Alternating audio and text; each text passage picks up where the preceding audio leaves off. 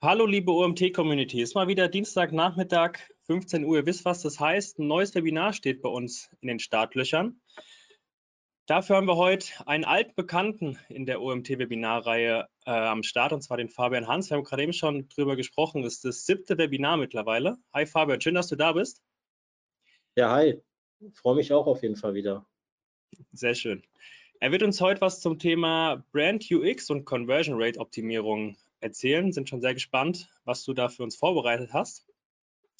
Für alle Teilnehmer, die zum ersten Mal bei einem Webinar dabei sind, ihr könnt während des Vortrags Fragen in den Chat stellen. Ähm, die Fragen werde ich im Nachgang mit dem Fabian zusammen moderieren.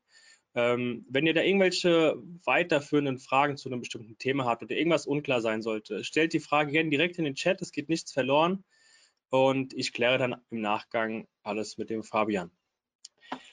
So, dann würde ich jetzt an dich übergeben, Fabian. Ich wünsche dir viel Spaß. Wir lauschen dir und wir hören uns dann nochmal zum Schluss zur Fragerunde.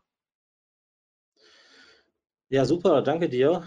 Ähm, ich freue mich, wieder hier zu sein. Ich würde auch vielleicht an der einen oder anderen Stelle mal auf andere UMT-Inhalte referieren oder referenzieren, hinweisen. Ähm, also lohnt sich auf jeden Fall, vielleicht auch mal andere Inhalte, die das Thema so ein bisschen ergänzen, anzuschauen, anzusehen. Ähm, letztendlich gibt es manchmal auch Überschneidungen zu anderen Themen, aber ich freue mich heute auf jeden Fall über Brand UX und Conversion Rate Optimierung zu, treffen, äh, zu sprechen.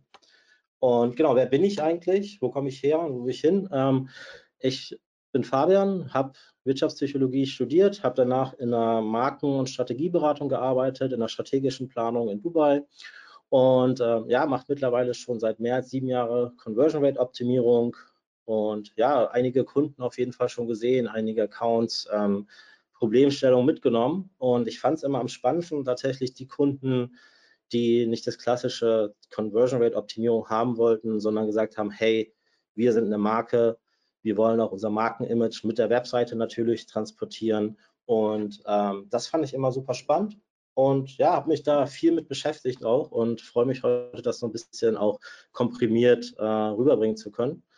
Nebenbei, also ich habe jetzt ähm, selber Firma gegründet, Cognitier, bin aber auch Referent für Psychologie, UX-Analyse und Methoden ähm, für den Studiengang Game Design an der Hochschule Fresenius. Da startet jetzt ein neues Semester, da freue ich mich auch schon sehr drauf, da wieder, denke ich, viel mitnehmen zu können, viel geben zu können. Und ja, jetzt geht's los mit Brand User Experience. Ja. Ähm, vielleicht einmal zur Problemstellung überhaupt, warum ist das wichtig? Ähm, Marketeers oder gerade Management, wir stehen immer vor der Entscheidung, Marketing gibt es ja verschiedene Ansätze, beziehungsweise einmal, ich kann was für meine Brand tun, ich kann meine Brand aufbauen, ähm, Bekanntheit aufbauen, ich kann aber auch Vertrauen in die Marke stärken und ich habe auf der anderen Seite, also klassische Branding-Kampagnen, ja, wo es halt wirklich darum geht, eine Marke aufzubauen, ähm, aber auf der anderen Seite das Ganze, die Short-Term-Performance im Marketing, wo es darum geht, ja, Sales, Sales, Sales, Conversion Rate Optimierung ähm, wird häufig leider auch in den Topf von der Performance Marketing geschmissen. Ähm, ja, wir arbeiten natürlich eng mit den ganzen Channels zusammen, mit Display Traffic etc., aber ähm, also mit allen Kanälen eigentlich, aber ähm, Conversion Rate Optimierung ist lange kein für mich gefühlt kein Performance-Thema. Ja? Ähm, natürlich, es geht um Performance, aber am Ende des Tages geht es natürlich auch darum, Nachhaltigkeit oder nachhaltige Optimierung zu schaffen. Und da ist eben halt das Thema Brandbuilding oder auch Branding nochmal ein unglaublich wichtiger Faktor.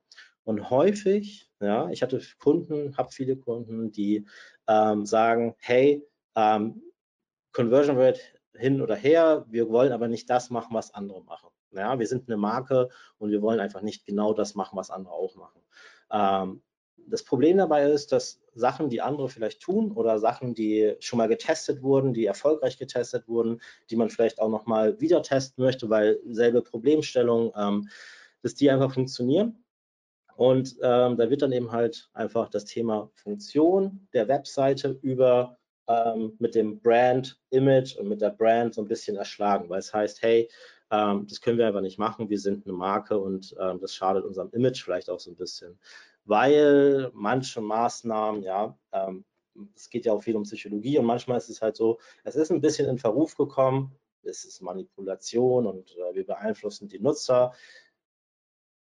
Wir helfen ihnen. So, aber am Ende des Tages geht es halt auch wirklich darum zu schauen, was ist eigentlich die Marke und was ist Performance getrieben und ähm, wo ist eigentlich dazwischen, also was liegt dazwischen? Ja, wir müssen uns da irgendwie, gerade im Online-Marketing, muss man sich da auch ein Stück weit entscheiden, wo werden die Budgets rein vergeben, wo, wie wird das gewichtet?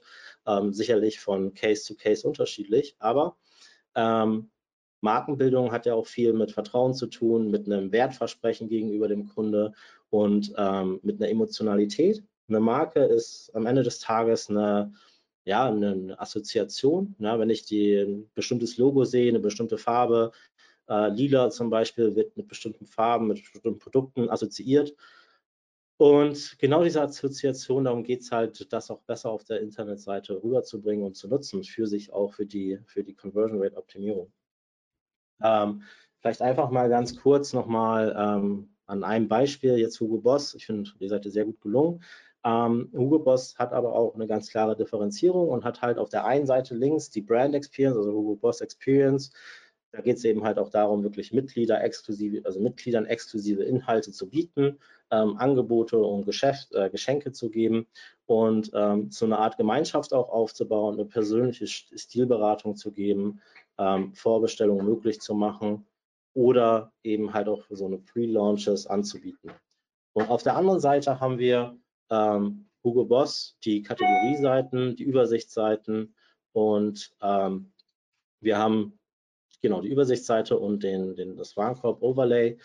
Ähm, da sieht man halt ganz klar Funktionalität. Ja, wir haben Filter prägnant, wir haben ähm, oben ja, unter der Navigation ganz klare Elemente, die eben halt den Nutzern auch die Navigation, eine einfache Navigation auf die Seite ermöglichen. Hier auch eben halt psychologische Effekte genutzt, ja, Social Proof Elemente genutzt, um hier letztendlich auch äh, ja, Add-to-Card-Elemente einzufügen, ähm, Batches einzufügen. Das sind eben halt klassische Conversion Rate Optimierungselemente, die viel eingesetzt werden, die auch so ein bisschen Best Practice schon sind und die jeder Shop ja auch so eigentlich äh, verwendet. Und in der Conversion Rate Optimierung geht es letztendlich darum, zu schauen, wie kriegt man jetzt natürlich mehr aus dem Shop heraus, welche Features kann man vielleicht noch implementieren, welche Elemente, welche Ansprachen, welche Trigger kann man noch verwenden, um den Nutzer besser zu motivieren oder dabei zu helfen, eine bessere Entscheidung zu treffen. Ja.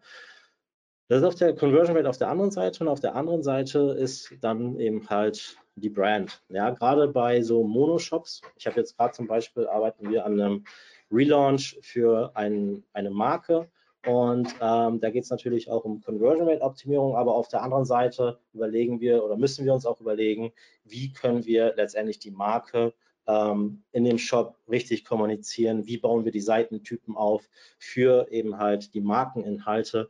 Und wie kommunizieren wir die Markeninhalte ähm, auf der auf, der, auf, der, auf den Produktdetailseiten, auf den Übersichtsseiten, Startseite, schaffen wir extra Bereiche, wie ist da die Seitenstruktur angesiedelt, sodass wir die Marke bestmöglich auch kommunizieren und einen Hybrid schaffen.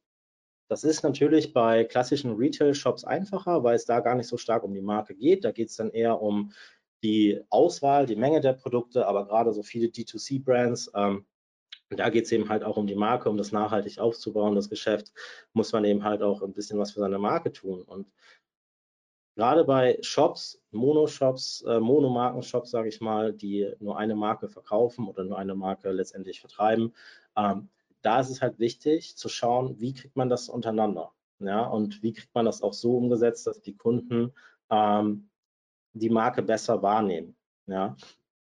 Und auf der einen anderen Seite hat man natürlich die funktionalen Bereiche.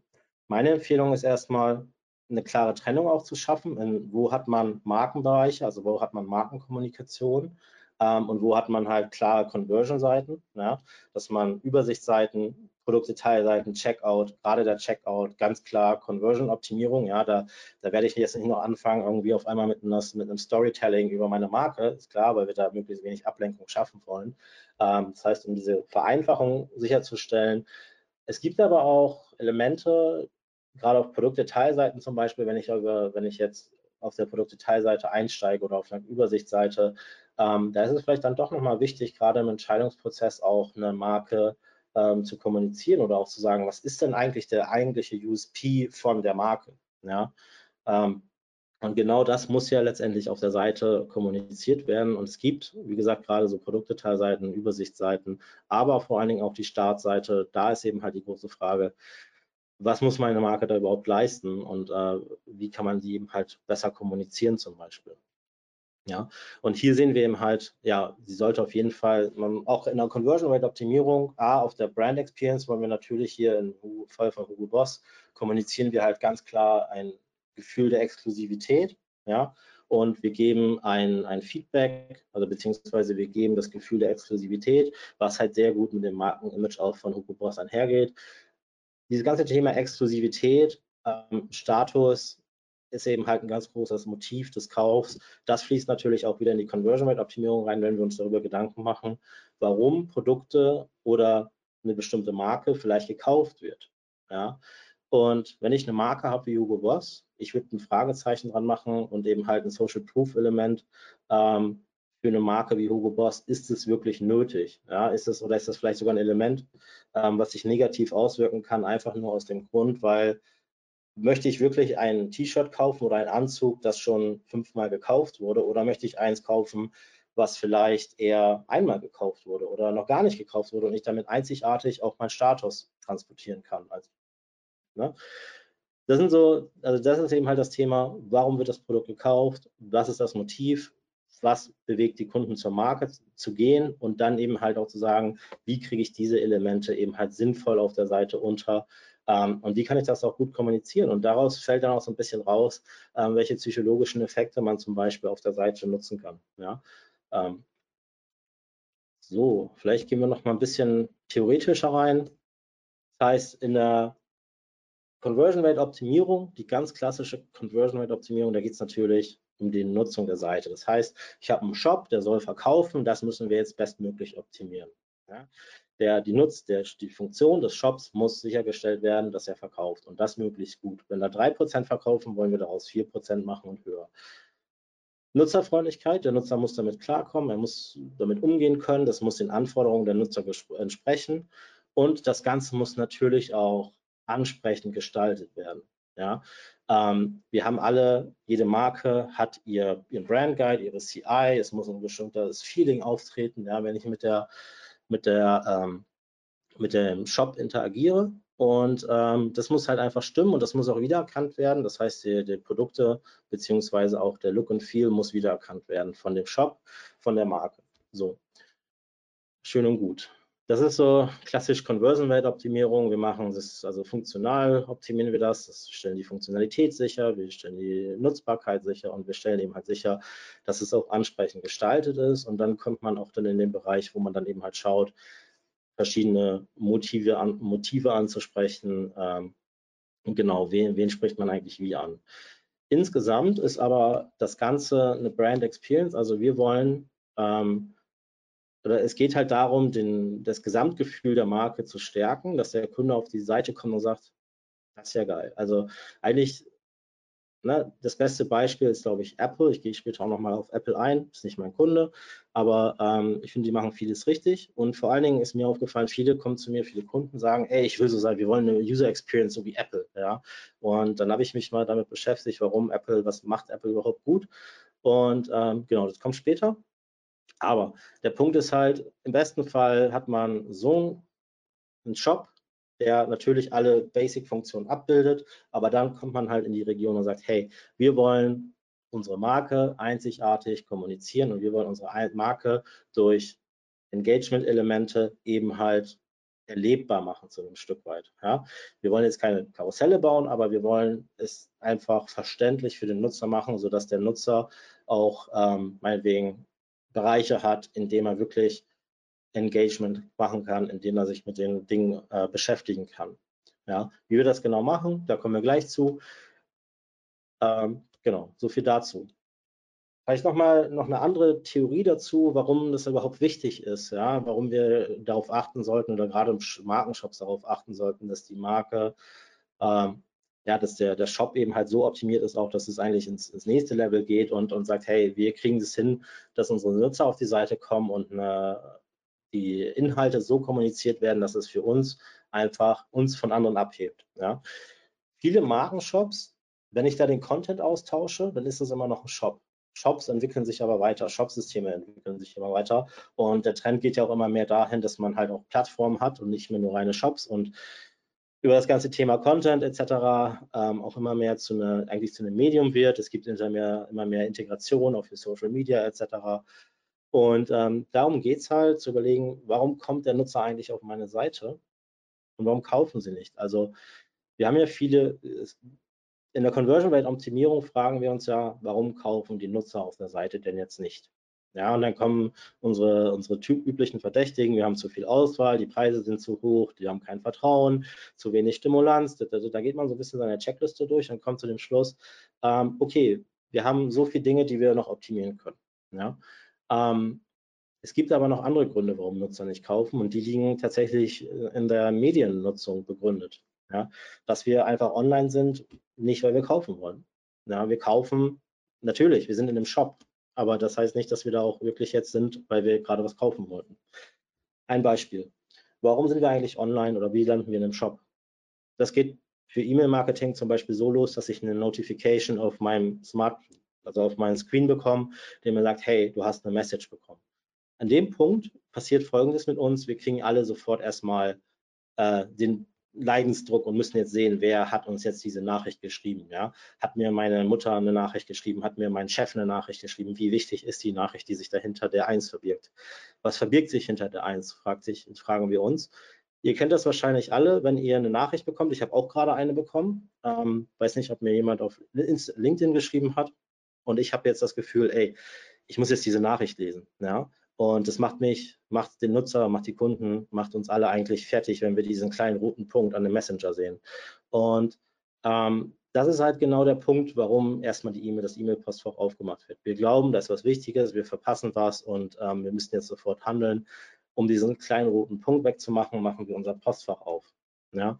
Wir sehen dann, dass uns unsere Arbeitskollegen eine ähm, ja, Nachricht geschrieben haben, die sagen wir, okay, die Nachricht vom Arbeitskollegen ist jetzt gerade nicht relevant, ich bin ja gerade am Wochenende und ach, die ist ja vom, vom äh, das ist wieder eine Spam-Nachricht und dann kommt irgendeine catchy Headline, die sich ein cleverer CRM-Manager ausgedacht hat, die man sagt, hey, ähm, öffne mich und werde weiter neugierig und sehe, was sich hinter dieser E-Mail verbirgt. Und an dieser E-Mail bleiben wir dann hängen und öffnen sie und landen dann in einem Shop. So, Jetzt bin ich auf der Produktdetailseite gelandet. Ja. Ich war aber gerade zum Beispiel mit meinen Kindern auf dem Spielplatz und wollte einfach nur wissen, was sich hinter diesem roten Punkt verbirgt. Und ähm, was hat mich wirklich dazu bewegt, diesen Pfad zu gehen? Das war Neugierde. Ja? Neugierde, was verbirgt sich hinter dem roten Punkt? Neugierde vielleicht auch, was ist hinter dem, äh, hinter der Headline oder hinter der den Betreffzeile des cleveren CRM Managers? Und dann soll ich jetzt kaufen. Ja, E-Mail ist immer noch ein Kanal, der funktioniert relativ gut, aber die Kunden kommen in den Shop, weil sie halt einfach ein ganz anderes Bedürfnis haben. Und das war hier im Fall zum Beispiel ein soziales Bedürfnis. Sie wollten wissen, hey, wie ist da was, was, ich, was mich jetzt dazu veranlassen muss, mich mit meinen ähm, Mitmenschen auszutauschen. Ja? Und ähm, das heißt, dazwischen passiert halt viel und wir sagen dann im Shop, hey, jetzt kaufen. Und dann kommt der CRO-Manager und sagt, hey, hier fehlt die Urgency, deswegen kauft keiner. Das heißt, der Conversion Manager schreibt dann wirklich hin, jetzt kaufen und äh, dann gibt es zwar einen Uplift, aber es sind dann vielleicht aus 3%, 3,5% geworden. Das wäre schön. Ähm, aber dazwischen liegt halt einfach sehr viel von, ich wollte mal sehen, was sich hinter dem roten Punkt verbirgt, zu ähm, kaufe jetzt das Kleid und jetzt sofort kaufen. Ja? Ähm, und das ist so ein bisschen die Herausforderung. Ja? Was muss passieren, dass wir den Kunden für uns gewinnen? Wir haben, und das ist eben halt das Thema Branding dann. Ja? Wir haben die Kunden jetzt in den funktionalen Shop geleitet über eine Nachricht, die ihn eigentlich aus einem ganz anderen Beweggrund bewegt hat. Und ähm, dass der dann geht, wenn er sagt, ach, okay, war jetzt doch nicht so spannend und ist ja doch wieder nur verkaufen, ähm, führt halt dazu, dass wir einfach da einfach eine riesen Hürde haben, weil die Kunden in dem Punkt einfach nicht kaufen wollen, sondern sie sind einfach online aus anderen Gründen. Ja? Und wir erreichen sie später äh, oder erreichen Sie mit unseren Marketingmaßnahmen an Punkten, an Touchpoints, die gerade nicht oder die vielleicht gerade gar nicht kaufen wollen. Die wollen einfach gerade was anderes. Da müssen wir uns mit abfinden. Das heißt, sie haben ganz andere Bedürfnisse. Ja, sie haben, wollen kognitive Bedürfnisse, das heißt Informationen aufnehmen, emotional Resonanzen erzeugen, sich integrieren etc. Entspannung ist ein ganz großes Thema im Internet. Ja, wenn wir abends auf dem Sofa liegen nach dem Arbeitstag, dann ist tatsächlich der Internetshop auch einfach mal dazu da, sich umzuschauen und sich zu inspirieren zu lassen. Und Inspiration bedeutet halt, dass ich mich auch bestimmt weit von meinem alltäglichen Leben befreien kann, ja, und dann einfach anfangen zu stöbern. Und ähm, heißt aber noch nicht, dass ich dann schon das Produkt, das, den Bedarf nach dem Produkt habe, ja. Und diese Brücke ist eben halt unglaublich wichtig, da auch zu sagen, ähm, nehmen wir mal an, klar, wenn der Kunde über, über gute Kanäle kommt, ja, vielleicht sogar meine Brand gegoogelt hat, dann ist es nicht so wichtig. Aber die meisten kommen ja nicht über diese Kanäle, sondern kommen über andere Kanäle auf unsere Seite. Ähm, und da ist da sicherlich Personalisierung auch ein Thema, aber vor allen Dingen, meiner Meinung nach, wird da noch zu viel ich auch über gerade Markenshops denken da nicht daran, auch mal was für ihre Marke zu kommunizieren oder auch über ihre Marke zu überzeugen.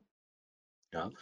Und ähm, das heißt, ganz wichtig, ähm, wir erreichen unsere Kunden nicht dann, wenn sie Produkte kaufen, sondern kaufen wollen, sicherlich auch, aber wir erreichen unsere Kunden vor allen Dingen und die meisten unserer Kunden dann, wenn sie eigentlich was anderes tun.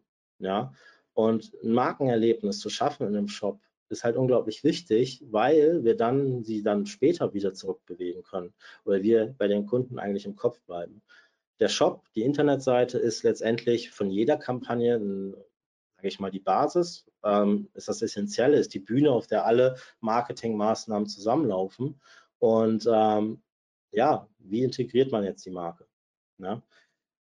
Wie schaffen wir denn jetzt eine Brand Experience, eine Content Experience? Da will ich auch noch mal ganz kurz auf ein ähm, auf, auf, das, äh, auf den Podcast von Fjörn von Saxido verweisen. Ein super Podcast, fand ich super spannend. Ähm, er spricht da von Content Experience und er sagt halt auch, ja, technisch, die Shops werden sich immer weiterentwickeln.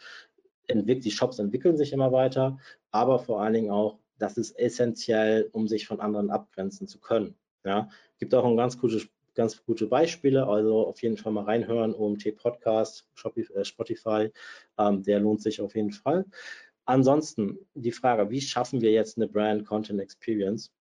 Ähm, super spannende Frage. Wir haben ja jetzt gesagt, das Problem kommt eigentlich daher auch so ein bisschen, dass Nutzer eigentlich was ganz anderes wollen. Ja, sie kommen aus sozial integrativen Bedürfnissen, sie wollen sich informieren, sie wollen sich inspirieren lassen. Ja, diese ganzen Bedürfnisse, die eigentlich noch gar nicht was kaufen wollen, sondern einfach nur mal schauen, Ausgleich, Tages, ne, Entspannung, alles Bedürfnisse, die für einen Shop relevant sein können. Und ähm, macht jetzt sicherlich, also A, sollte man schauen, wenn man Content zum Beispiel erstellt, wenn man Inhalte erstellt, ähm, zum Beispiel in einem Blog oder in einem Magazin oder in irgendeinem Format, was man glaubt oder wo man sagt, das ist für uns das Format, was am besten funktioniert und was vor allen Dingen auch diese Gratification transportieren kann, ähm, dass man da auf jeden Fall sich überlegt, was kann denn eine, ein Mehrwert für den Kunden sein, der ihn dazu bewegt, auch regelmäßig zurückzukommen. Ja, wenn man Redaktionspläne schreibt, überlegen, passt es auch in das Schema, ähm, um regelmäßig wiederzukommen. Dazu will ich einmal auf ein sehr gutes Buch eingehen, das heißt Hooked. Kann ich auf jeden Fall jedem empfehlen, dass man sich damit beschäftigen will. Da hat sich ähm, der Psychologe Neil Abel ähm, damit beschäftigt, warum uns Social Media Kanäle oder vor allen Dingen auch Google große Plattformen wie die ähm, uns sozusagen abhängig machen und uns süchtig machen, beziehungsweise auch wie es funktioniert, dass wir eigentlich ähm, immer wieder auf diese Plattform gehen. Ja, immer wieder dieselben Plattformen, immer wieder das Gefühl von Fear of Missing Out passiert. Und ähm, vielleicht einfach so zum Hintergrund, es gibt mal ein Beispiel Rezepte, ja, oder nehmen wir mal an, ich habe einen Shop und der verkauft, ähm, der verkauft zum Beispiel Mahlzeiten. Ja? Habe jetzt irgendwelche Nahrungsergänzungsmittel und Mahlzeiten. Ähm, so, dann haben wir externe und interne Trigger. Das heißt, Kunden, Nutzer müssen sich ja natürlich dreimal am Tag, in der Regel vielleicht sogar öfters, überlegen, was sie denn essen. Das ist immer ein Grund, das wäre zum Beispiel ein Grund, auf die Webseite zu gehen und sich zu überlegen, was esse ich denn heute? Und diese Frage stelle ich mir halt einfach dreimal. Wenn diese, und ich würde halt immer schauen, dass man zum Beispiel diese externen Trigger und diese Mikro-Events über den Tag, wenn ich Content erstelle, mit einplanen und sage, hey, welches Mikro-Event führt denn dazu, dass die Kunden ein Bedürfnis haben, auf meinen Shop zu kommen oder meine Inhalte zu googeln? Und für diese, äh, ähm, ja, umso häufiger diese Events vorkommen, umso besser ist es, weil umso mehr Gründe habe ich, um auf meinen Shop zu gehen. Ja, Weihnachtsgeschenke, das ist ein Geschenk oder ein, ein Content-Element, das kann ich halt nur einmal im Jahr machen. Essensrezepte, wenn das zu meinem Thema passt, habe ich halt Glück gehabt, weil das kann ich dreimal am Tag machen. Dreimal am Tag ein neues Rezept, dreimal am Tag eine, eine Empfehlung, was esse ich denn heute zum Frühstück, theoretisch. Und da muss man sich halt überlegen, welche Elemente, welcher Content kann denn regelmäßig für die Kunden interessant sein. Ja? Und ist der inspirativ? Ist der informativ? Wie ist denn der geschrieben, damit er die Kunden überhaupt äh, emotional oder auch in diesem Medienbedürfnis abholt? Ja, warum kommen die Kunden auf meine Seite und warum lesen sich die Kunden meine Inhalte durch? Das heißt, einmal überlegen in der Contentplanung am besten, wie kann man diese Trigger bauen oder welche Trigger kann man nutzen. User Research wird da helfen. Ähm, und dann führt das halt letztendlich dazu, dass die Kunden eine Aktion haben. Ähm, sie gehen zum Beispiel auf meine Seite und haben dann verschiedene Aktionselemente, mit denen sie interagieren können. Und diese Aktion, die sie tun, ja, das ist, wir Menschen sind darauf konditioniert, wir tun was, wir kriegen Feedback, positives Feedback ist Belohnung, negatives Feedback ist sozusagen Bestrafung. Wir wollen sie natürlich belohnen. Da kommt eben halt das Thema ähm, auch der Sucht wieder rein diese Belohnung, die ich auf eine Aktion bekomme, ist eben halt, führt dazu, gerade zum Beispiel im Social Media, ne, wenn ich etwas poste, dann bekomme ich darauf Likes, darauf bekomme ich Reaktionen und diese Reaktionen sind dann eben halt meine Belohnung. Und wir wollen jetzt diese Belohnung möglichst variabel halten, sodass der Kunde, wenn er eine Aktion durchführt, wird er eben halt dann wieder eine andere eine Belohnung bekommen oder wieder mal eine andere Belohnung. Und ähm, ja, also ich glaube auch im Game Design ist es halt, oder im Game Design ist es ja sehr, sehr, ähm, wird das ja häufig gemacht, dass man ähm, ja einfach Punkte vergibt, dass man Level Up machen kann. Ähm, da gehen wir halt in die Gamification noch rein. Kann man auch gerne, ich habe, glaube ich, mal ein Webinar dazu gehalten, kann man sich vielleicht auch mal anschauen beim OMT, wenn man da mehr zu haben will. Aber ansonsten geht es eben halt darum, wirklich Belohnung zu schaffen für die Kunden, um sie dann auch in diesen Hook reinzubekommen. Und dann haben sie dadurch halt ein gewisses Investment. Also das heißt, der Kunde muss sich halt auch ein Stück weit mit den Elementen äh, ja, interagieren und auch ähm, engagieren, beziehungsweise vielleicht auch mit, damit beschäftigen.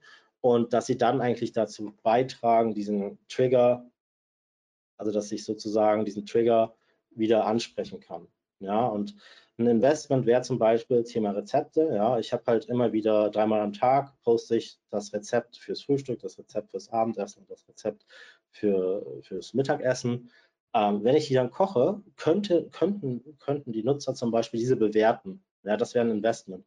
Diese bewerten, eigene Bilder hochladen und dafür dann wieder ähm, sozusagen durch dieses Investment auch wieder das Gefühl bekommen, dass sie ja bei Social Media, ja, wenn wir was posten, dann haben wir danach das Bedürfnis, immer wieder zu schauen, wie geht es dem Post eigentlich. Ja, und das wäre genau sowas, dass wir sagen, okay, ich schreibe eine Bewertung, ich schreibe ähm, die Bilder vom Essen, teile meine, meine, meine Erfahrungen damit.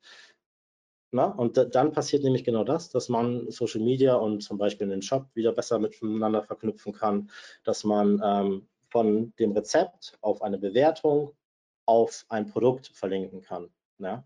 Und darum geht es letztendlich, dass man genau dieses, diese, diese Elemente miteinander verzahnt und so überlegt, wie kann Content auf Produkte einzahlen und Produkte auf Content Bewertung auf Content etc. Ähm, da muss man in die, Konzept, in die Konzepte gehen und ja, da kann man spannende Sachen auf jeden Fall aufbauen, denke ich. Ähm, anderes Beispiel, ich habe gerade schon über Gamification gesprochen, ähm, Newsletter-Sign-ups zu generieren über, ja, über so eine Art Spiel kann man zum Beispiel machen, dass man dadurch eigentlich, dass man ähm, den Nutzer vermittelt, du drehst jetzt zum Beispiel das Rad, ja, es ist ein sehr, sehr spaßiger Ansatz, aber der Trigger ist hier nicht, regelmäßig Informationen von dem Unternehmen zu bekommen, sondern der Trigger ist tatsächlich ähm, zu sehen, was passiert, ja, zu sehen, was passiert danach. Also auch wieder das Thema Neugierde ähm, mit dabei. Was passiert eigentlich danach? Ähm, mit dem, mit was ist eigentlich das Feedback auf das, was ich gerade getan habe, auf meine Aktion? Und ähm, das ist eben halt das, also bekomme ich jetzt, was ist hier die Belohnung? Ja, bekomme ich 30 Prozent, 20 Prozent, gehe ich halt leer aus. Und genau das ist halt diese variablen Rewards, die man da einsetzen kann, um den Kunden zum Beispiel zu motivieren, eine E-Mail-Adresse dazulassen. Aber am Ende des Tages hat er sich hier dann für den Newsletter angemeldet. Ähm, Unterhaltung, ähm, was ich halt gehört und gesehen habe, auch in den Daten, ist, dass die ähm, ja, dass gerade so Live-Events sich unglaublich gut auch auf die Conversion Rate auswirken, gerade in dem Zeitpunkt, wo sie live sind. Ähm, ja, ich habe jetzt mal das Beispiel mit reingenommen, weil sie viele Formate auch haben. Also auch da wieder eigentlich zu einem Channel werden und zu einem Medium werden, was die Leute unterhält. Und da eben halt auch dann zum Beispiel Sonderaktionen mit drin haben, ähm, Elemente, über die sie sich engagieren können. Ähm, und es muss natürlich richtig umgesetzt werden, aber am Ende des Tages wirklich diese, diese Live-Shows, die dann auch dazu beitragen, ähm, auch da wieder ne, integrative Bedürfnisse, Kunden können sich äh, austauschen, haben eine Chat-Funktion und wir sind da eigentlich so ein bisschen wie bei ähm, ja, wie, wie im Live-Shopping eigentlich und dadurch auch so eine gewisse Urgency wieder aufbauen, was halt sehr gut sich auch auf die Conversion Rate kurzfristig auswirkt. Wenn man viele Formate hat, die man vielleicht auch anbieten kann, dann kann man da auch sehr viel mitmachen, um eben halt die Kunden immer wieder in den Shop zu bewegen. Ja, Nutzer-Engagement. Ähm, ich glaube, das ist auch unglaublich wichtig, dass man versucht, die Nutzer durch kleine Events mitzunehmen. Ähm, vielleicht auch einfach mal ein ähm, Browser Push Notification kann schon viel bewirken, habe ich auch gute Erfahrungen mitgemacht. Und ähm, aber es geht halt wirklich darum, den Nutzer auf ein ganz anderes Level mit zu involvieren. Wir hatten mal einen Kunden und da ging es halt darum, dass man sein Traumauto zusammenstellen konnte. Und dieses Traumauto konnte man dann über ein, zwei, na, über einige Buttons halt konfigurieren. Und ähm, das war eigentlich wie so ein Gewinnspiel aufgebaut. Und wenn man dann ähm, das sozusagen nach, auf eine gewisse Art und Weise konfiguriert hat, hatte man die Chance, das eben halt auch zu gewinnen. Das, halt, das führt zu Nutzerengagement und das führt eben halt auch wieder zu diesem Reward, von dem ich gerade gesprochen habe, aber auch letztendlich möglichst viel von dem Nutzer, von den Eingaben mitzuverwenden und eben halt auch da wieder, in dem Fall zum Beispiel wurde mein Name, mein Name verwendet, ähm, was halt, wir mögen es halt alle, unseren Namen zu lesen und zu hören und ähm, so ein Feedback ist eben halt auch ein Feedback, was sehr kraftvoll sein kann und, und letztendlich auch viel dafür tun kann, dass die Nutzer ähm, später konvertieren zum Beispiel. Sympathie, ja, weil ich den Namen benutze, führt das eben halt auch zu einer gewissen Sympathie. Vielleicht einfach noch mal ganz kurz, kleine Zusammenfassung zwischendrin. Also in einer, also in einer Conversion Rate Optimierung haben wir ja ganz stark, also Usability ist immer ein Riesenthema, Look und Feel sind ein Thema, ähm, wie geht der Kunde eigentlich damit um. Ähm, in der Brand Experience geht es dann nochmal darum, das Ganze miteinander zu verbinden, so dass die es auch einzigartig wird. Ja, einzigartig in einer einzigartigen Art und Weise, so wie meine Marke eben halt auftritt. Müssen wir uns so vorstellen, wenn ich zum Beispiel, was ja auch immer mehr kommt, sind Elemente, die sich auf der Seite bewegen ja, ähm, auf Landingpages, dass sich Headlines bewegen. Und wir wissen ja alle, durch Bewegung können wir Aufmerksamkeit auf gewisse, gewisse Elemente legen. Ja. Und allein die Art und Weise, wie sich ein Element bewegen kann, ich kann es sehr schnell bewegen, ich kann das langsam zart bewegen und ähm, soft bewegen, das ist schon alles ein Teil eigentlich der Brand Experience. Wenn ich mit Bewegung arbeite zum Beispiel, muss ich mir überlegen, wie würde sich die Marke zum Beispiel bewegen. Ja? Bin ich eher eine eckige, schroffe Marke mit Geschwindigkeit und Dynamik oder bin ich eine Marke, die eben halt sehr für Harmonie, softe Werte steht? Dann muss ich mir halt überlegen, ist die, Bewegungs-, die Bewegungsmechanik auch eine ganz andere. Ähm, und ja, wie gesagt, darum geht es halt letztendlich zu schauen, Usability, den Look und Feel so zusammenzuführen, dass es eine, eine einzigartige Sache wird und sich auch von anderen abhebt und dass die Nutzer sagen, ey, das hat Spaß gemacht, ähm, ich komme vielleicht auch gerne wieder, das kann in den Content reingehen, das kann aber auch auf funktionale Elemente eingehen und muss man sich natürlich überlegen, wo setzt man die ein? Ja? Ähm, und wie setzt man die ein? Und passt es dann auch wirklich zu der Marke oder zu dem, zu dem Produkt? So, Ähm, vielleicht auch noch mal ganz kurz, was macht eine gute User Experience aus? Wir haben so Basisfaktoren. Ja, Basisfaktoren waren vor zehn Jahren keine Basisfaktoren, sondern die sind erst zu Basisfaktoren geworden über die Jahre. Das sind Elemente, zum Beispiel, nehmen wir mal eine Site Search. Ja, die entwickeln sich immer weiter und die Basis ist eben halt, dass sie jetzt gut funktioniert, dass sie richtig implementiert sind. Aber vor, vor acht, zehn Jahren, da waren die eben halt noch nicht so weit. Und diese, diese Basisfaktoren oder diese Basisfunktion von der Site Search, die war früher noch nicht so weit verbreitet. Einfach weil sie logischerweise noch nicht so entwickelt waren, die Algorithmen, die dahinter sind. Und jetzt ist es aber zur Basis geworden über die Jahre. Und wenn jetzt jemand ein Produkt kaufen möchte und die Site Search ist nicht da, dann haben wir ein Problem, weil das jetzt halt einfach dazugehört. Und das hat sich jetzt mittlerweile schon zum Beispiel auf eine, ähm, ja, auf eine, ja, letztendlich als Faktor ein, eingeschworen, der, der für jeden guten Shop dazugehört. Und das ist halt einfach gang und gäbe, dass man eine Site Search hat, ja, die auch funktioniert. Ähm, ja, Leistungsfaktoren sind Faktoren, die die Kunden vielleicht von anderen Shops kennen oder von anderen, die aber gerade so, ja, die noch nicht so lange da sind. Ähm, zum Beispiel eine Search Recommendations, wenn ich was eingebe, das ist jetzt eine Funktion, die ist nicht sofort mit der Search gekommen, sondern die kamen halt erst später dazu. Und das sind halt so Faktoren, die machen es dem Kunden jetzt schon einfacher. Und ähm, Faktoren, die ja wirklich zu einem Excitement führen und die unerwartet sind, sind Faktoren, die kann denn, die findet der Nutzer sehr wertvoll, aber die kann er eigentlich noch gar nicht benennen, weil er sein eigenes Nutzerverhalten dahingehend noch gar nicht so richtig reflektiert hat und ähm, das auch von keinem anderen so richtig eingesetzt wurde.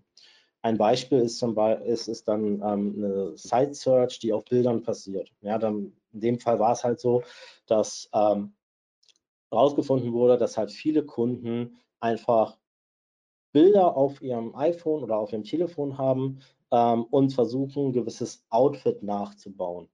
Ja, das war so ein Insight aus, aus, aus dem Research und ähm, daraufhin wurde eben halt eine, eine, Seitensuche entwickelt, die auf diesen Bildern aufbaut, sodass dann die Bilder hochgeladen wurden, werden konnten und dann wurde eben halt anhand dessen konnten die Nutzer ähm, das Outfit eigentlich zusammenstellen. Und man sieht dann hier zum Beispiel die Produkte, die so ähnlich in diese Richtung gehen von dem Outfit, was einem da eben halt, ähm, was man da, für das man sich eben halt interessiert, weil das Nutzerverhalten war halt so. Das kann man auch nicht für alle Produkte oder alle Kunden oder alle Domains übertragen, aber für den Fall, Outfit-Shopping, ähm, Kunde hat Bild auf dem Handy, ist das eben halt ein, eine Erweiterung der Suche, die dann dazu führt, wo der Kunde sagt, hey, das ist ja super geil, das funktioniert und das hilft ihm auch weiter, hat aber kein anderer. Und dieses, das hilft mir weiter, hat aber kein anderer, ist besonders für meine Marke, ähm, ist eben halt ein sehr wichtiges Nutzererlebnis für den Kunde, dass er sagt, ähm, hier komme ich gerne hin und hier fühle ich mich halt auch gut beraten. Da hier kann ich eben halt gut einkaufen und hier kann ich vor allen Dingen auch besser einkaufen als in anderen Shops. Ja? Ähm, ich habe das neulich gesehen, da hatte ein Kunde ein für sein Produkt einzigartige Funktion. Ja, da ging es um, ähm, äh, da ging es um Sandalen und das, diese Sandalen haben dann eben halt ein Fußbett und man konnte halt das schmale oder das weite Fußbett auswählen. Und das ist halt ein Element, das kann man sonst nirgendwo auswählen. Das konnte man in keinen anderen, also dieselben Produkte in anderen Shops konnte ich dieses Element nicht auswählen, weil das halt einfach ein USP von der Marke ist. Da muss man das aber auch erklären und diesen USP ähm, in dieser Funktion, die man da hat, muss man auch erklären dem Nutzer, weil es noch nicht kennt. Und darum geht es halt letztendlich, dass man diese USPs der Marke in die Funktion übersetzt oder beziehungsweise in das, das Verhalten mit der Marke, mit den Produkten, ähm, den USPs in Funktion übersetzt, sodass der Kunde letztendlich ähm, die Marke besser versteht und eine bessere Entscheidung treffen kann. Genau, kommen wir einfach nochmal dann auch auf Apple. Ähm, ich hatte ja vorhin schon mal Apple angeschnitten ich habe jetzt mal von einer Produktdetailseite von Apple mal einfach mein eigenes, mein eigenes Verhalten äh, gefilmt und lass uns kurz reinschauen, ähm, was eigentlich passiert ist. Letztendlich, ich scroll gerade runter, na, dadurch passiert eben halt auf der Seite eine Interaktion und auch hier wieder, ähm, man wird eben halt, man, das führt dazu, dass man ein deutlich höheres Engagement hat. Ja ähm, und dann auch an gewissen Punkten einfach überrascht wird.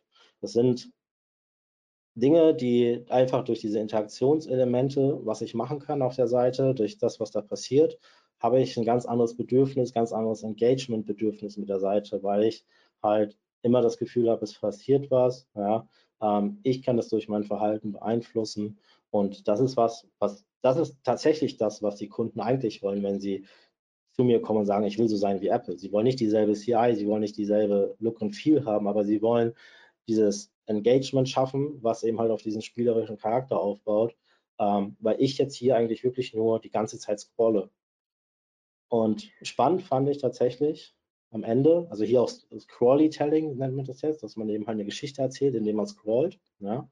Und hier, ihr seht jetzt, ich habe gerade geklickt und das ist was, das ist mir auch erst mal aufgefallen, als ich das Video angeschaut habe hinterher, dass mir die Headline, also die, die Headline sagt ja, ähm, bis es Klick macht und es wird über die Kamera gesprochen und da, wo, die wo mir die Headline sagt, bis es Klick macht, klicke ich als Nutzer. Und das ist mir jetzt hinterher erst aufgefallen. Unterbewusst hätte ich, also ich hätte es gar nicht wahrgenommen, hätte ich nicht mir das Video nochmal angeschaut, dass ich da, wo die Headline da, über das Klicken der Kamera spricht, dass ich dann anfange zu klicken. Einfach weil ich so in dieser ähm, Erfahrung drin war und über, in diesem Engagement der, der Seite drin war, ähm, dass ich dann auf was gemacht habe, was ich tatsächlich gar nicht so vorhatte, da genau da zu klicken. Ähm, anderes Beispiel ist letztendlich auch, ja, ich denke, Überraschung. Ja, wir können so Kleider verkaufen, wir können aber auch Kleider so verkaufen. Wir haben natürlich nicht alle das Geld, Lena Meyer Landgut als Model einzukaufen und da Lena Meyer Landgut einzukaufen. Aber wir können uns sicherlich andere Gedanken machen und uns überlegen, was ist denn eigentlich, also was können wir machen, um die Kunden an dem Punkt zu überraschen oder einfach äh, auch mal anders die Elemente anzuordnen, als wir es sonst normalerweise machen. Muss natürlich zur Marke passen. Wenn ich jetzt natürlich meine Marke schlicht und clean ist, sauber, ähm, dann wird sowas wahrscheinlich auch besser funktionieren, als wenn ich dann, nehmen wir mal an Dior oder so, so verkaufen würde. Muss zur Marke passen, äh, ähnliche Produkte, aber komplett unterschiedlich dargestellt. Und ähm, da ist eben halt auch dieser Faktor drin, dass da auch da Überraschung zum Beispiel funktioniert. Einfach unterschiedliche Bilder machen das Ganze noch mal ein bisschen frischer und da auch wieder das Thema Neugierde. Ich kann damit, ja, ich, ich habe einfach Lust damit zu interagieren, weil ich sozusagen nicht neue Produkte entdecke, sondern neue Bilder entdecke. Und da sind wir ganz schnell bei Social Media wieder, ja. Warum scrollen wir? Weil wir die ganze Zeit das Gefühl haben, da kommt noch mehr, da sind noch andere Bilder, noch andere spannende Inhalte. Genau, also das ist so ein bisschen die Gap-Theorie, die ich jetzt so ein bisschen, darauf läuft es gerade hinaus. Die sagt halt, ey, Neugierde entsteht halt dadurch, dass wir eine Wissenslücke eigentlich haben. Und da, wenn wir das Gefühl haben von einer Wissenslücke, dann wollen wir oder dann haben wir halt das Gefühl, uns auch diese Wissenslücke eigentlich zu schließen, weil diese, diese kleine Ungewissheit, die wir da haben oder diese Wissenslücke beim Schließen einfach ist, unschön. Ja? Und das kann man durch angeschnittene Elemente machen, indem man zum Beispiel hier, ja, wie Adding oder auch Apple oder auch hier, ich glaube Pinterest ist es, ähm, durch angeschnittene Elemente zeigt man immer halt nur Teile, was dazu führt, da, dass man dem Nutzer vermittelt, hey, da kommt noch mehr es gibt halt Studien dazu, da wurde dann auch gescrollt oder da wurde dann auch gemessen, dass dadurch mehr gescrollt wurde, wenn man halt diese angeschnittenen Bilder hat. Genau, durch angeschnittene Bilder schafft man Neugierde. Ja, man kann Neugierde aber auch so einsetzen auf der Seite, dass, ähm, dass sie letztendlich auch zu einer Interaktion führt. Also wir haben hier zum Beispiel das, äh, ja, den Smoothletter ja, von, äh, wie sie heißen, aber letztendlich haben wir hier genau ähm, das Element der Neugierde zum Beispiel auch hier, what makes glass so special etc. und diese Elemente eingeklappt. Das Verstecken von Informationen oder das Andeuten, da sind Informationen, ähm, macht es, führt eben halt dazu, dass die Kunden dann auch das Bedürfnis haben, sich mit diesen zu beschäftigen, einfach weil wir diese, diese Neugierde haben und diese Wissenslücke schließen wollen. Ja. Mein Lieblingsbeispiel ist eigentlich so ein bisschen auch dann hierher der Button. Na, wenn ich da drauf klicke, dann passiert was. Ich weiß nicht, was dann passiert, aber letztendlich hier, ähm, ich müsste mal klicken, aber auf jeden Fall ähm, cooles Element, macht neugierig, auch hier wieder, ähm, ähnlich wie bei Coca-Cola auch, die Form der Flaschen sind ja ein Teil der Markenkommunikation bei Coca-Cola. Es gibt ein Zitat, dass eben halt die Flaschen von Coca-Cola so gemacht wurde, dass jeder diese Flaschen blind in der ähm, in einem Raum erkennen wird. Ja, und also in einem dunklen Raum jeder diese Flasche ertasten kann und sofort versteht, das ist Coca-Cola. Ähnliches Element auch hier, die Silhouetten werden hier genauso genutzt. Ähm, ja, aber vielleicht nochmal zur Neugierde zurück. Ähm, ich weiß nicht, ob jetzt jemand vielleicht bei True Fruits auf der Seite geguckt hat, um rauszufinden, was da eigentlich äh, passiert. Vielleicht war ja jemand da, ähm, weil ich habe ganz bewusst jetzt einfach mal gesagt, hey, ich habe nicht drauf geklickt, ich kann es euch aber auch sagen. Ihr habt hier letztendlich ähm, die Inhaltsstoffe. Ja, wenn ihr draufklickt, bekommt ihr die Inhaltsstoffe. Und ähm, ja, wer jetzt geguckt hat bei True Fruits auf der Seite, einfach dadurch, dass ich jetzt gesagt habe, ich weiß nicht, was dahinter ist ähm, und jeder vielleicht wissen wollte, was sich dahinter verbirgt.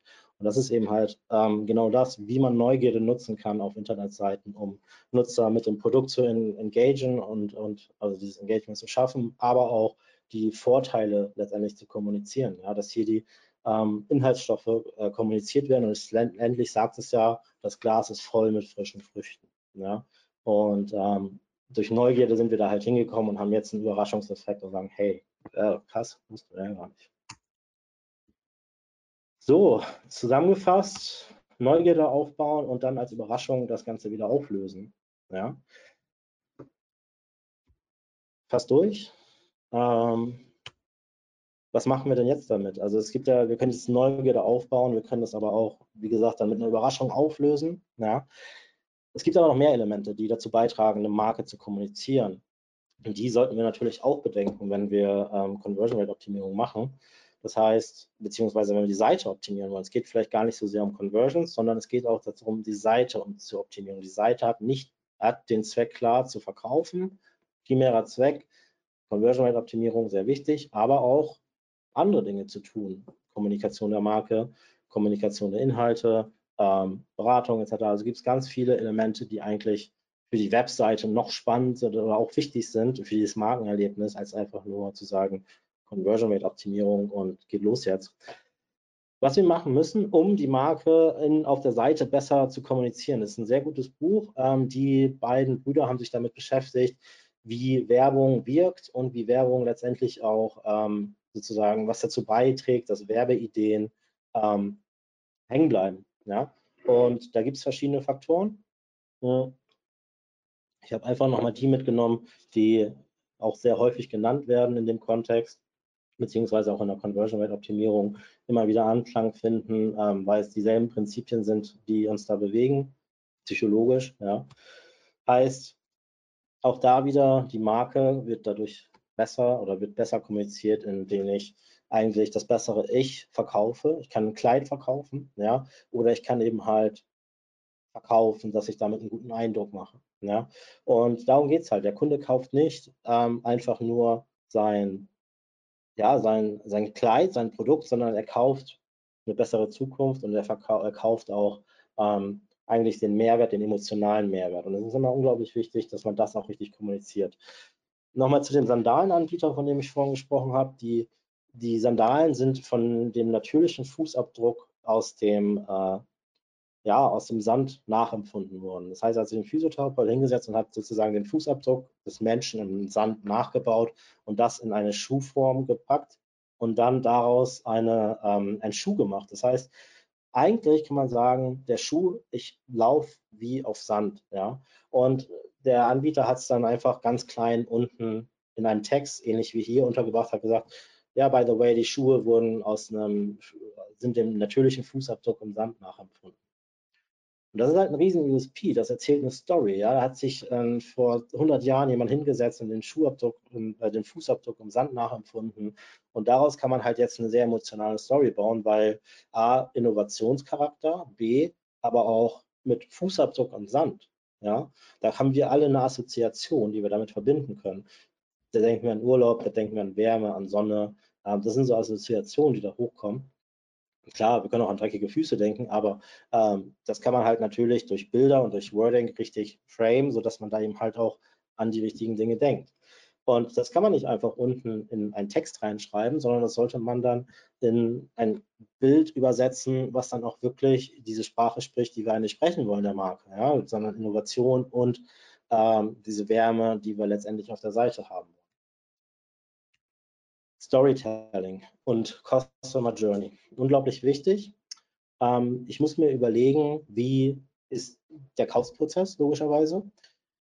Beispiel Auto. Ja, Mercedes macht es so, ich kann hier die Modelle auswählen, ich kann online kaufen und kann dann meinetwegen meinen Maybach für 250.000 online mit einer Kreditkarte bezahlen und mir den dann beim Händler abholen. So, jetzt kann man natürlich sagen, das ist jetzt innovativ, man kann aber auch sagen, ähm, dieses Kaufverhalten ist sehr unüblich. Es gibt viele Anbieter, die, also Auto 1, äh, mit, mit Auto Hero zum Beispiel, aber auch Tesla, verkaufen Autos übers Internet. Wenn ich aber wie BMW Freude am Fahren verkaufe, ja, und nicht nur Autos. Mercedes verkauft Mercedes AMG SL Roadster. Wenn ich Freude am Fahren verkaufe wie BMW, dann sieht meine Internetseite anders aus. Dann sieht meine Internetseite aus, ähm, da erzähle ich Geschichten, ja, da erzähle ich Stories, da baue ich Themen auf, die eigentlich dazu beitragen, dass ich mich mit der Marke und mit dem Produkt besser identifizieren kann. Wir haben hier zum Beispiel ein Magazin, einen Podcast, ja, wir haben die Events, wir haben E-Sports, auch nochmal ein Podcast, der aber komplett fiktiv, also ein fiktiver Podcast. Und wir haben hier die Modelle angeordnet. Und da komme ich dann in den Shop. Bei Mercedes ist die ganze Seite als Shop ausgelegt. Bei BMW ist es eine Content-Seite, Content ist im Vordergrund, verschiedene Formate sind im Vordergrund. Darüber kommuniziere ich letztendlich die, ähm, die Stories, ich kommuniziere darüber die Emotionen und darüber binde ich die Kunden eigentlich an mich und kann Freude am Fahren verkaufen und verkaufe nicht Autos. Ja. Côte d'Azur, da passieren sofort äh, Bilder im Kopf, die, die uns natürlich dazu bewegen, ähm, Autos oder das Auto vielleicht sich noch mehr damit zu beschäftigen, wenn man die Geschichten dahinter versteht, wenn man die Innovationskraft der Marke versteht. Ähm, das sind halt Themen, die werden bei Mercedes, dadurch, dass wir einen ganz klassischen Shop haben, wir könnten rein theoretisch, weiß nicht, wie es technisch geht, aber Content austauschen, selbe Shop, Framework aufsetzen, Content austauschen, würde genauso funktionieren. Aber BMW, das Modell, so wie es da ist mit den Inhalten, würde halt nicht für andere Marken auch so funktionieren wahrscheinlich. Auch die Formate würden wahrscheinlich nicht so funktionieren. Anderes Thema ist halt Friction. Wir kommen manchmal nicht um, um den Punkt herum, wo wir ähm, auf der Webseite Ladepunkte haben. Ja, wir haben damals, oder ganz lange schon her, für BMW da mal was entworfen. Und da geht es halt darum, BMW hat ja auch die Geschichte, dass man da ähm, letztendlich den, also es war ja mal ein Flugzeughersteller, haben Flugzeuge gebaut, Flugzeugmotoren und dieses Laden, ja, dass das eben halt dazu führt, dass äh, es ist natürlich erstmal nervig, aber wir können das auch nutzen, um die Story zu erzählen. Ja, wir können den Propeller drehen lassen, der sich dann in das BMW-Logo umwandelt und dann zu sagen, hey, also dieser Schwung, der dahinter steckt, ja, dieses von Flugzeugmotoren in das BMW-Logo und der BMW, das BMW-Logo ist ja jetzt auf jedem Fahrzeug drauf. Ja. Ähm, das wäre halt zum Beispiel eine sehr starke Kommunikation der Marke an dem Punkt, wo der Nutzer einfach sagen würde, boah, ey, echt anstrengend jetzt hier auf der Seite. Ja. Und A, die Marke auch besser verstanden, weil wie cool ist das denn? Der Wagen hat ein Flugzeug, kommt, kommt eigentlich aus dem Flugzeugbau. Ja. Ähm, und das ist halt eine Geschichte, die muss man erstmal erzählen können in wenigen Icons. Ja. Genau, short und simple das Ganze aufbauen. Ich glaube, das ist auch nichts Neues. Ähm, ganz klassisches Beispiel aus der Conversion Rate Optimierung, ähm, sozusagen eher Emotionen verkaufen, anstatt eine klassische Argumenten, also klassische Argumente. Ja. Ähm, Bilder sagen mehr als 1000 Worte. Man kann aber auch einfache Botschaften oder nur eine Botschaft verwenden. Analogien aufbauen. Ja, das sind alles Sachen, die werden in der Conversion Rate Optimierung so auch gemacht, Emotionen etc. Aber ähm, vielleicht auch mal anders zu denken. Wir hatten mal einen Kunden, da hat man dann zum Beispiel einen Handschuh genommen, um dann zu sagen, hey, was verbirgt sich eigentlich hinter dem Handschuh auf der Webseite, sodass sie sich über den Handschuh navigieren konnten auf der Seite. Ähm, und darüber halt die, die Markenstory letztendlich erzählt, was ist eigentlich hinter dem, dem Handschuh, warum ist es ein Handschuh, ähm, um dann über die Marke zu erzählen, über den Schutz der Kleidung zu erzählen, etc. Ähm, aber erstmal muss eben halt dieses Fragezeichen passieren, ne, diese, diese Wissenslücke, um dann da weiter einsteigen zu können. So, zusammengefasst, ähm, was ist jetzt so ein bisschen der Kern, den ich eigentlich mitgeben wollte? Ja? A, Conversion Rate Optimierung, super wichtig. Die Basisarbeit muss gemacht werden. Man muss seine Funktion auf der Seite in place haben. Man muss ähm, letztendlich die Kunden richtig anspielen, mit dem richtigen Look und Feel arbeiten. Für manche Shops macht es nicht so viel Sinn, wirklich auf Markenerlebnisse abzustellen, wenn man jetzt viele Marken hat. Ja. Ähm, wenn man viele Marken hat, dann macht es nicht so viel Sinn, auf ein Markenerlebnis abzustellen. Man kann jetzt natürlich darüber nachdenken, ob man einzelne Landingpages für die Marken hat. Wird halt auch gemacht viel, dass man verschiedene ähm, Landingpages für verschiedene Marken hat. Ja, Amazon, da gibt es ja auch verschiedene äh, Seiten für verschiedene Marken sozusagen. Wichtig ist halt, Entschuldigung, äh, dass man halt dieses Medienmotiv anspricht, das Kaufmotiv anzusprechen, die Nutzer neugierig machen, sie dann zu überraschen mit gewissen Inhalten und dann durch psychologische Effekte das Ganze auch nochmal sticky machen, ja, dass man das einfach hält, dass man das emotional aufbaut, dass man das Storytelling auf der Seite richtig unterbringt. Ähm, und gerade, was ich gesagt habe, zum Beispiel, wenn man einzigartige Features hat und das muss man über seinen Shop abbilden, dann kann es halt auch zu dem Punkt kommen, dass die Nutzer das einfach nicht verstehen, ähm, weil das halt sonst kein anderer Shop hat. Und das ist immer so die Krux, ja, in der Conversion Rate Optimierung irgendwie zu schauen, wie viel Standard hat man eigentlich in einem Shop? Weil wir wollen ja, wenn wir was bauen, wollen wir nichts bauen, ähm, was jetzt komplett ganz anders ist, sodass der Nutzer das nicht versteht. Und wie viel anders können wir eigentlich sein, um da wirklich das Thema Marke, Markenfeatures zum Beispiel mit reinzubringen? Ähm, und wie können wir unsere Marke an welchen Punkten kommunizieren? Genau. Vielen Dank. Wer Fragen hat, anrufen oder einfach eine E-Mail schreiben. Ich bin auch bei LinkedIn. Es gibt noch weitere Webinare bald. Ähm, also würde mich freuen, wenn, wenn ihr euch einfach ver verknüpft, verbindet und dann, ähm, ja, wenn ihr Fragen habt, immer, immer her damit. Vielen Dank, Fabian. Ähm, wieder viele interessante Insights und Stories, die du mitgebracht hast. Nehmt das Angebot da gerne an, euch ähm, mit ihm zu vernetzen. Ähm, wir haben jetzt noch ein paar Minuten Zeit. Wenn ihr noch die eine oder andere kurze Frage habt, die wir jetzt hier schnell klären können, schreibt sie gerne in den Chat. Ansonsten ähm, geht gerne auf das Angebot an und geht direkt auf den Fabian zu. Ich fange einfach mal an. Ähm, der Nikolai fragt, würdest du für jede Marke, egal wie bekannt, eine Content Marketing bzw. Brand Experience Strategie empfehlen? Für jede Marke, egal wie bekannt. Ähm, genau. Ich sag mal so, wir als Marken ähm, sowieso, das Thema Content ist ja ein großes Thema. Ja? Ähm, aus SEO-Gesichtspunkten, aus Usability-Gesichtspunkten, aus Nutzer-Gesichtspunkten. Und ich würde mir, wenn ich Content erstelle, auch darüber Gedanken, auf jeden Fall darüber Gedanken machen, wie ich meine Marke darin unterkriege. Ja? Wenn ich neu bin, auch dann, ich würde es machen, ja, also ja. okay. Äh, wir haben noch eine zweite Frage reinbekommen. Ähm, er fragt, ob du kurz zur Folie mit dem Rat zur Newsletter-Anmeldung zurückgehen kannst. Kurzer Hinweis da, ähm, das Webinar wird natürlich aufgezeichnet und wird im Nachgang auch on demand ähm, zur Verfügung sein und auch ähm, wir bieten ja immer die Folien an, also die Folien werden dann auch downloadbar sein. Aber lass uns hier kurz drüber sprechen. Ähm, er wollte fragen, wie bist du auf diese Idee überhaupt gekommen und welche andere Maßnahmen würdest du empfehlen, um neue Newsletter-Anmeldungen zu generieren? Hängt ein bisschen davon ab, was ihr geben wollt. Ne? Also das hängt ähm, mit, dem, mit dem Vorteil natürlich zusammen. Ähm, fällt gerade kein anderes Beispiel ein, außer klassisch jetzt wieder 20 Prozent auf alles rauszuhauen. Ähm, nee, aber ich glaube, dass man da Wie ich darauf gekommen bin, weiß ich auch nicht. es hat einfach kam. Genau. Das glaube ich auch von Fall zu Fall unterschiedlich. Ne? Ja, genau, also ähm, es ging halt einfach um Gamification. Ähm, es gibt ja verschiedene Ansätze, wie man Spiele einsetzen kann. Also ein anderes Beispiel war ähm, zu Ostern. Ja, bald ist wieder, ja nicht bald, aber Ostern kommt auf jeden Fall.